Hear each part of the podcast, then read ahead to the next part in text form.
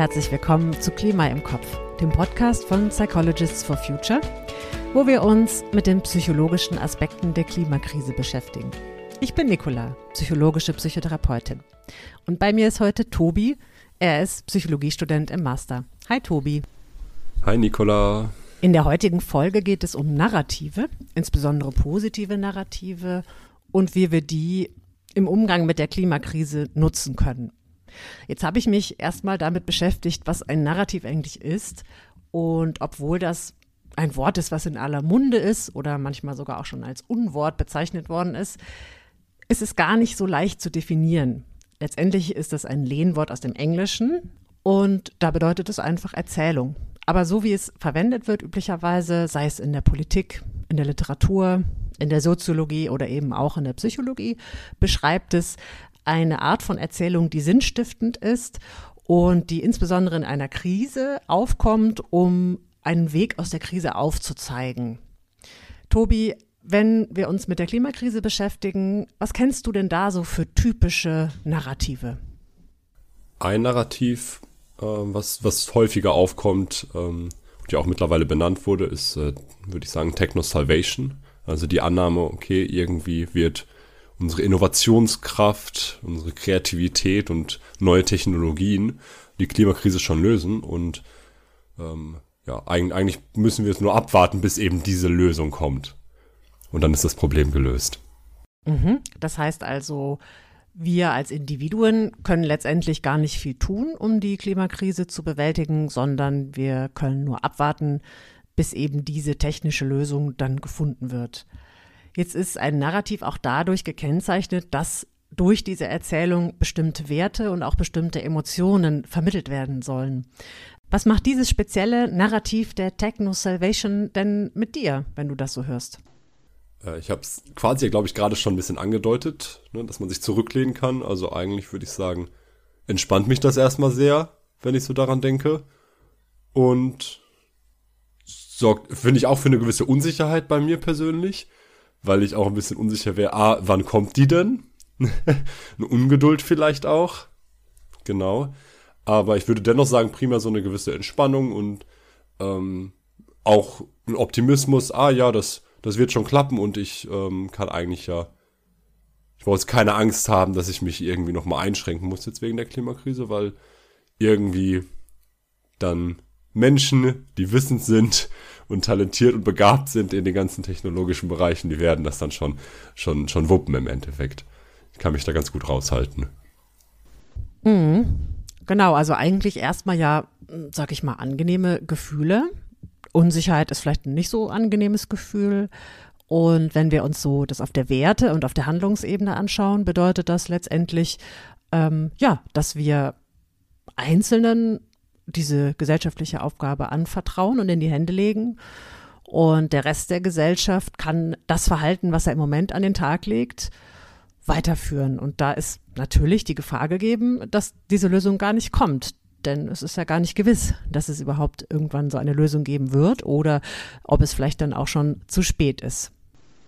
Ja, das, ja, deswegen ist es ja auch eigentlich so, dass ja mittlerweile nicht mehr so wirklich viel darauf gebaut wird, dass jetzt uns die besondere Innovation irgendwann das, äh, die, die Klimakrise lösen wird, sondern dass wir ja nun mal auch irgendwie selber anpacken müssen, ähm, weil Klimakrise ist ja schon relativ lange jetzt ein Thema und seit den 30 Jahren oder länger die, die Klimakrise eigentlich schon ein Thema ist. Ne, seitdem ist ja auch noch nicht die perfekte Lösung aufgekommen und ist dementsprechend natürlich sehr fraglich, ob wir da jetzt auf einmal neue Tools bekommen. Stattdessen wir sagen ja eigentlich viele, hey, wir haben alles, was wir brauchen und wir müssen das jetzt nutzen und wir müssen da jetzt anpacken. Okay, also müssen wir doch selber ran. Hilft wohl nichts.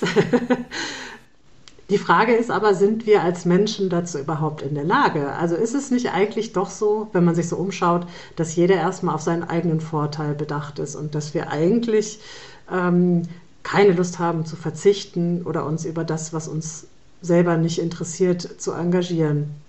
Oder ist das vielleicht sogar auch ein Narrativ? Ja, ich würde auf jeden Fall sagen, dass es ein Narrativ ist. Ähm, und ein Narrativ, was ich glaube, was sehr verbreitet ist. Ja. Ähm, also ich kenne ein paar Personen auch persönlich, die tatsächlich sehr explizit sagen, ja, nee, sie glauben nicht daran, dass, dass die Menschheit das wuppen wird. Sie glauben nicht ja. daran, dass wir das schaffen, weil wir sind im Endeffekt zu blöde, zu egoistisch. Wir denken eh jetzt nur an unseren eigenen Nutzen und sind viel zu kurzsichtig, nur auf den Vorteil bedacht, der quasi vor unserer Nase ist und können das gar nicht so für uns sehen, dass es eigentlich viel besser wäre für alle, äh, wenn wir uns da engagieren. Und deswegen ist jetzt auch egal, dann kann ich mich jetzt lieber auf die schönen Dinge aktuell im Leben fokussieren und mich jetzt vielleicht nicht so sehr mit dem Thema belasten. Gibt es denn irgendwelche ähm, Hinweise darauf, ob die Menschen tatsächlich so sind, wie wir das oft erzählen? Du hast dich ja da ein bisschen mit beschäftigt. Ja, ähm, genau, also ich, ich habe mich damit beschäftigt, indem ich mich mit den Dingen beschäftigt habe, die Rutger Bregmann im Endeffekt aufgearbeitet hat. Rutger Bregmann ist ein Historiker und der hat sich viel mit Menschenbildern beschäftigt und damit, okay, ist der Mensch im Grunde eigentlich gut ähm, und die Gesellschaft und Strukturen und Systeme machen, sorgen dann vielleicht dafür, dass der Mensch eher manchmal auch mehr, eher tendenziell böse ist und sich anders verhält, nicht nur gut verhält, oder ist der Mensch eigentlich böse und nur unsere Gesellschaft und unsere Systeme schaffen es eigentlich, dass der Mensch wieder freundlicher gesinnt ist. Und er ähm, hat tatsächlich äh, argumentiert, auf Basis eben von vielen historischen Ereignissen, aber auch auf psychologischen Studien und Anekdoten, dass der Mensch eigentlich im Grunde ganz okay ist. Das heißt nicht, dass er perfekt ist und sicherlich es passieren wirklich sehr, sehr viele schlimme Dinge und sind auch sehr viele schlimme Dinge schon passiert. Ähm, aber im Endeffekt ähm, sind aber die großen Stärken des Menschen zu kooperieren oder fähig zu sein, zu kooperieren und ähm, freundlich auch zu sein eben und mit anderen Menschen eben gemeinsam was zu schaffen. Weil sonst wären wir heute auch gar nicht da, wo wir jetzt sind. Hm, okay. Also gut und böse, jetzt im Sinne von Bregmann, das sind ja so etwas plakative Ausdrücke.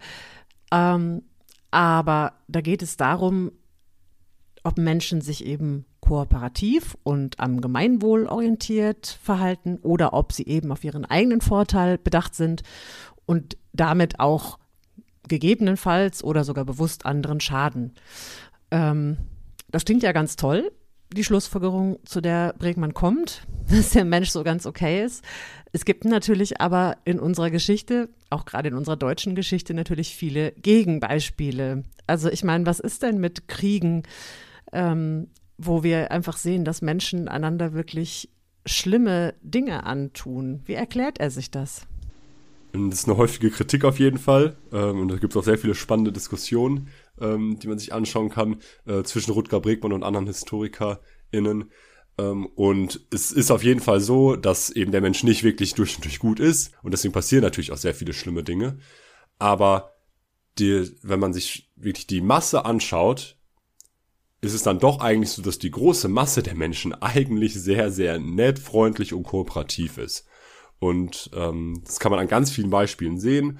Ähm, also Rutger Bregmann, das hat historisch zum Beispiel dann auch nochmal aufgearbeitet, dass in vielen Kriegen, auch eben im Ersten und Zweiten Weltkrieg, viele Menschen eben keine große Lust hatten, da jetzt zu kämpfen und andere Menschen eben zu verletzen oder umzubringen, sondern ganz, ganz viele Schüsse im Endeffekt in die Luft abgeschossen wurden, ganz bewusst so, dass also niemand getroffen wird, weil eben eigentlich niemand da wirklich drauf Bock hatte.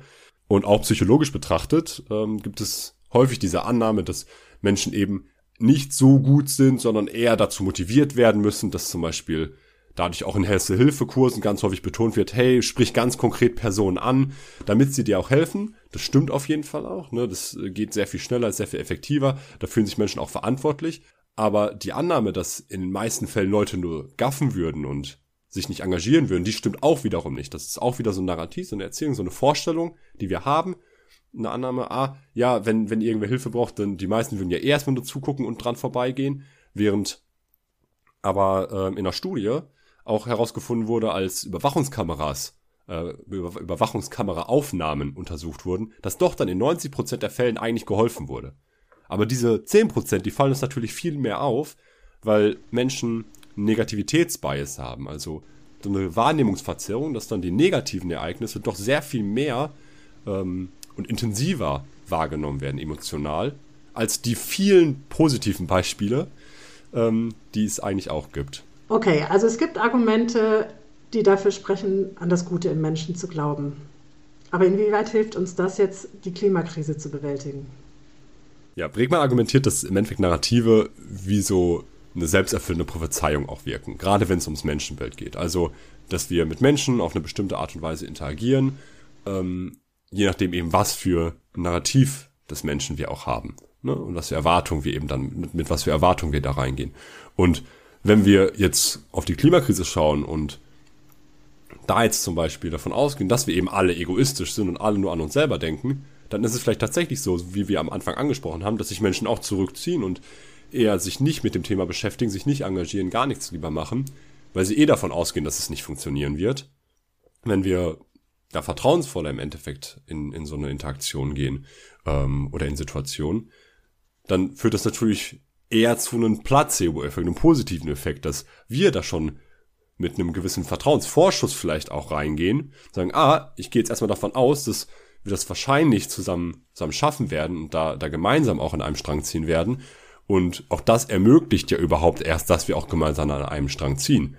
Hm, okay, das heißt, die Art, wie ich mich anderen Menschen gegenüber verhalte, hängt natürlich auch mit meinem Menschenbild zusammen oder damit, was ich für Vorstellungen habe, wie der andere oder die Menschen im Allgemeinen vielleicht sind. Dieses Narrativ, die Menschen sind im Grunde gut, ist sicherlich hilfreich, auch in Bezug auf die Klimakrise. Ähm, manchmal ist es aber auch hilfreich, wenn ganz konkrete Geschichten erzählt werden über Menschen, die in Bezug auf Nachhaltigkeit was bewirkt haben im Hier und Jetzt. Und ein Mensch, der sich damit beschäftigt hat, ist Moritz Jäger. Er ist Teil der Bewegung Stories for Future und mit ihm haben wir ein Interview geführt. Hallo Moritz. Hallo zusammen. Ja, vielen Dank für die Einladung. Ja, du bist Mitgründer von Stories for Future. Was ist das denn eigentlich? Um, Stories for Future ist ein Projekt, uh, in dem wir Menschen ihre Geschichte erzählen lassen. Das ist die Idee und ähm, wir lassen sie Geschichten erzählen darüber, was ihnen wichtig ist, was sie glücklich macht, was sie für ein lebenswertes Leben halten und was sie aber heute bereits heute schon tun. Also es sind nicht Geschichten über Utopien, sondern es sind Geschichten von hier und jetzt und wir sagen auch Geschichten von Menschen, nicht nur von Heldinnen und Expertinnen. Und die Idee ist, dass wir über diese Form von Geschichten ähm, einen ganz anderen Zugang zu nachhaltiger Transformation schaffen können. Ähm, weg von diesen normalen, sehr Verlust-, Verzicht- und Einschränkungsbasierten Narrativen hin zu der Frage, ja, wie sieht denn eigentlich ein gutes Leben in einer gesunden Welt aus? Du hast es jetzt am Anfang so recht allgemein formuliert. Also Leute reden darüber, was ist ihnen wichtig im Leben, was macht sie glücklich. Ergibt sich dann automatisch immer ein Bezug zur Nachhaltigkeit oder sucht ihr auch gezielt nach Leuten, die irgendwas im weitesten Sinne mit Nachhaltigkeit zu tun haben? Also das ist ja lustig. Ganz zu Beginn des Projekts haben wir häufig die Frage gestellt, ja, erzählt uns doch was Tolles über Nachhaltigkeit. Und was wir gemerkt haben, wenn wir nach Nachhaltigkeit gefragt haben, kam fast nie was Glückliches raus. Und wenn wir, als wir aber begonnen haben, nach Glück zu fragen, dann kam fast immer was Nachhaltiges raus. Und also das heißt, ja, in fast jeder Geschichte passiert diese Verknüpfung irgendwie automatisch. Natürlich haben wir häufig dann vielleicht auch schon etwas im Kopf, das mit Nachhaltigkeit zu tun hat und da fragt man dann auch danach. Aber es, gibt, es geht immer um die, zuerst um die menschliche Perspektive. Ja, weshalb ist dir denn wichtig, was du hier dabei tust. Und das kann sein von Leuten, die, ich weiß nicht, eine, eine Food-Kooperative gegründet haben oder die Food Waste äh, minimieren oder auch Aktivistinnen oder es kann auch einfach jemand sein, der ein gutes Rezept hat oder wie auch immer. Wir hören auch immer wieder häufiger, dass die Leute sagen, ja, das habe ich gar noch nie gedacht, dass das was mit Nachhaltigkeit zu tun hat. Das war mal recht lustig, das war ein Autor und und irgendwann, also wir haben dann, also war einem Workshop, wo wir über Stories for Future gesprochen haben, und irgendwann sagte er mir, hm, eigentlich ist Schreiben ja was ganz schön Nachhaltiges. Und er, lustig, das hätte er noch nie mit Nachhaltigkeit verbunden. Und dann fragte ich ihn, wieso? Und dann hat er gesagt, ja, weil das ja nicht weh tut. ganz viele der Dinge, die uns wichtig sind im Leben und die wir gerne tun, auch in Zukunft gerne tun wollen, die sind ja im Kern nachhaltig. Das klingt total spannend und auch total inspirierend. Ähm, jetzt hast du ja gesagt, du machst auch Workshops, wo du diese Stories einfach auch erzählst. Ähm, worum geht es denn in den Workshops? Also irgendwie wollen wir ja, jetzt in Bezug auf die Klimakrise, Veränderung bei Menschen bewirken, Veränderung im Verhalten. Wie können uns diese Narrative denn dabei helfen?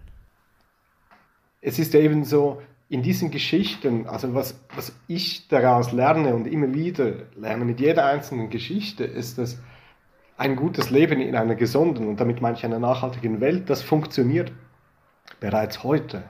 Und die Frage ist dann immer, ja, wenn das so ist, weshalb haben dann die Leute keine Lust darauf? Ja, genau, das fragen wir uns ja auch immer. Und das, und das ist auch das, was ich, was ich äh, in meinen Projekten erlebe. Ich, zum Beispiel, wir haben mal mit Restaurants ein Projekt gemacht. Und da ging es dann darum, äh, nachhaltige Ernährung und CO2-Sparen und so weiter. Und keins dieser Restaurants wollte zu Beginn mitmachen, weil alle haben gesagt, ja nein, wenn wir nachhaltiger sein müssen, dann wird das Essen schlechter, es wird teurer, ähm, die Köche haben keine Lust drauf. Also das geht gar nicht und so Also ich könnte alles aufzählen. Das waren in den Köpfen, das waren diese Narrative. Und dann haben wir ein Projekt gemacht, wo wir einen guten, einen guten Zugang gefunden haben. Und am Ende des Projekts haben die was ganz anderes erzählt. Nämlich haben sie erzählt, ja, nein, die Gäste fanden eigentlich das Essen besser. Ähm, sie sind zufriedener mit dem Restaurant, sie hatten noch das Gefühl, was Gutes zu tun. Im Team hat es einen riesen Schwung reingebracht. Die Köche haben gesagt, endlich durften wir mal wieder kreativ sein. Und ja, natürlich wollten wir das machen, weil es ist ja das Richtige für die Welt. Und also sie haben eine komplett andere Geschichte erzählt und sie haben sich gar nicht mal mehr erinnert, häufig, dass sie zu Beginn so, so negativ waren. Und da war einfach unsere, unsere Frage, ja, wie kann man denn diese Narrative, wie, wie kann man diese ändern? Weil die, die, jetzt die negativen Narrative, die waren für diese Restaurant zu Beginn der Grund, dass sie es gar nicht ausprobiert hätten.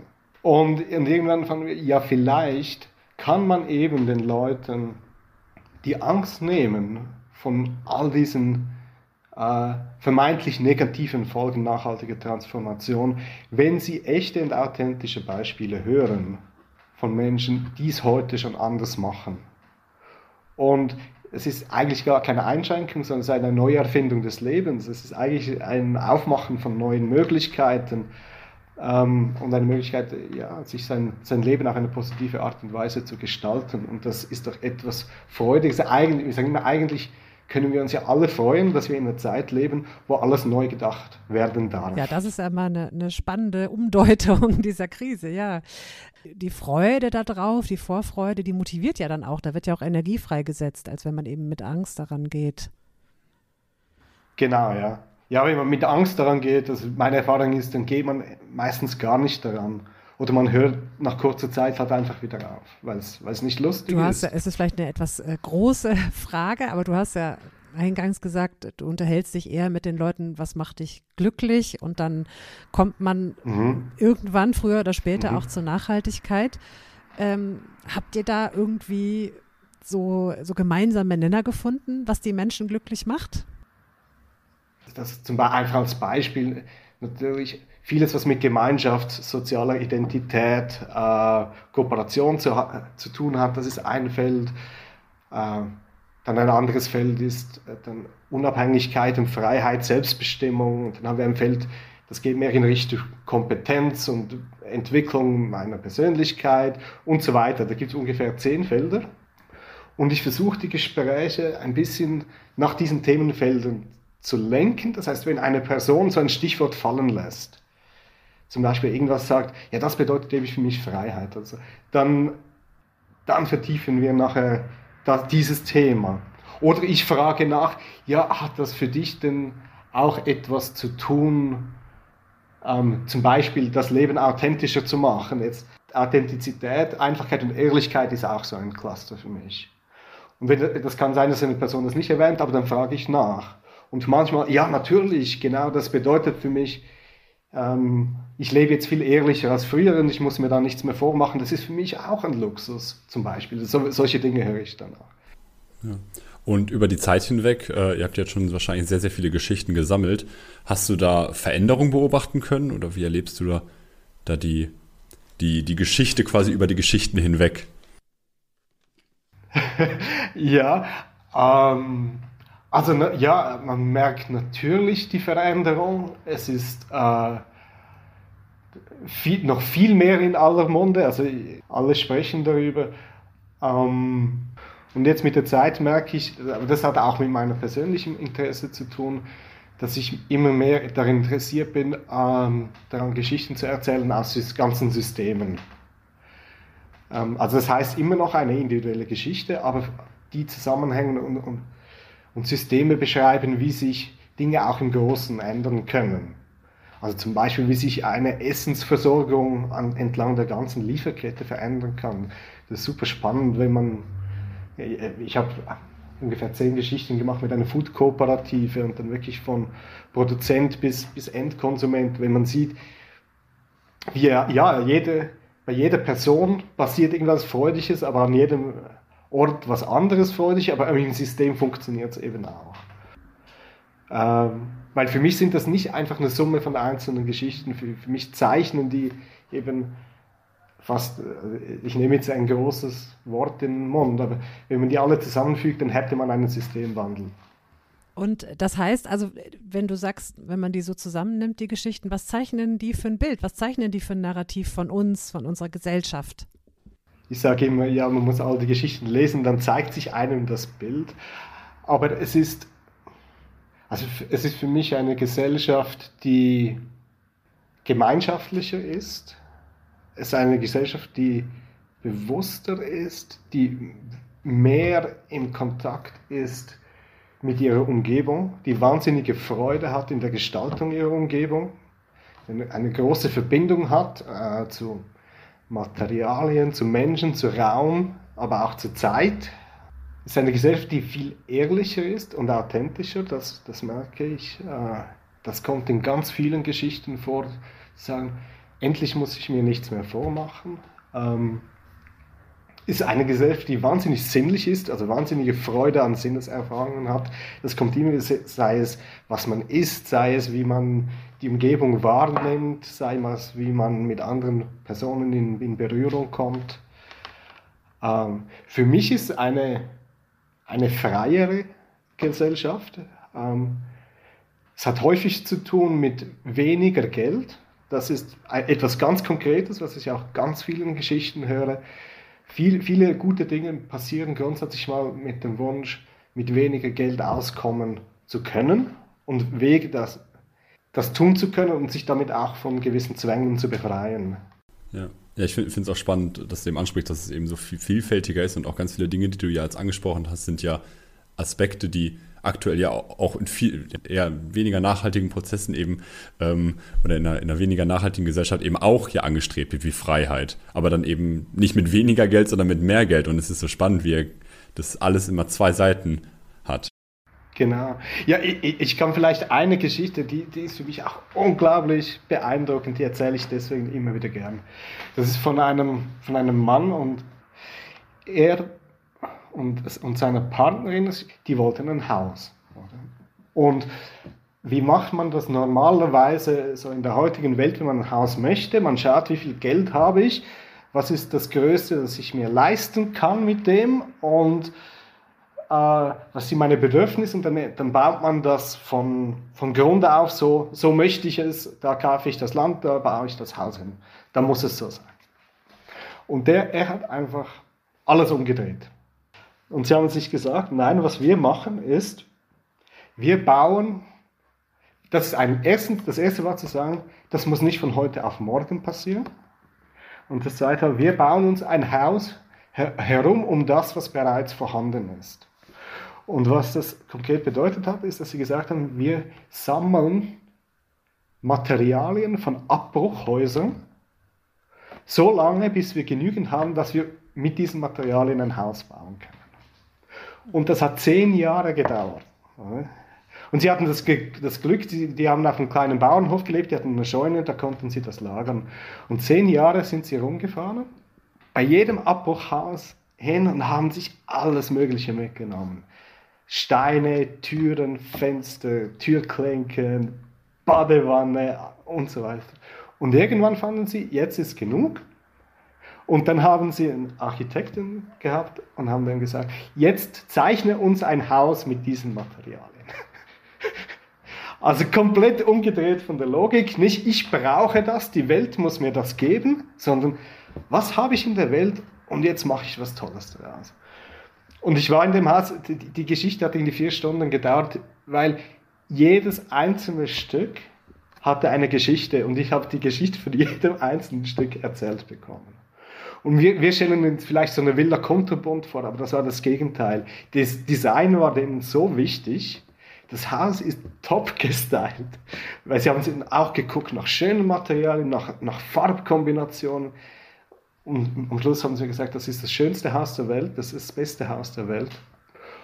Und komplett aus Abbruchmaterialien. Hm.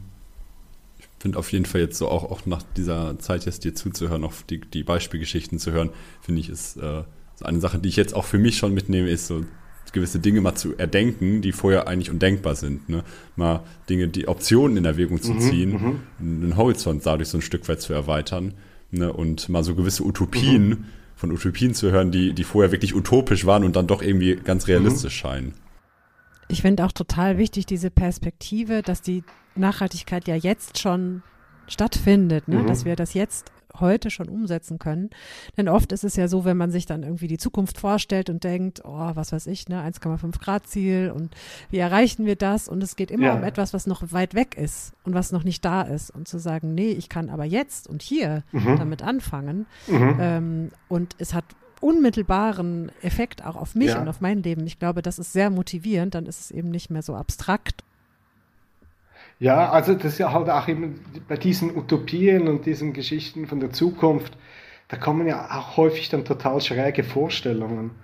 Häufig sehr technologiezentriert und äh, die fliegenden energielosen Autos und das, das schafft für mich meistens noch viel mehr Distanz zu dem, was eigentlich sein sollte, als dass es hilft. Und man muss eigentlich auf nichts warten, das ist das andere. Man muss nicht auf die große Erfindung, man muss nicht auf die politische Entscheidung, man muss nicht auf den neuen wissenschaftlichen Bericht äh, warten, sondern man kann es eigentlich heute einfach tun.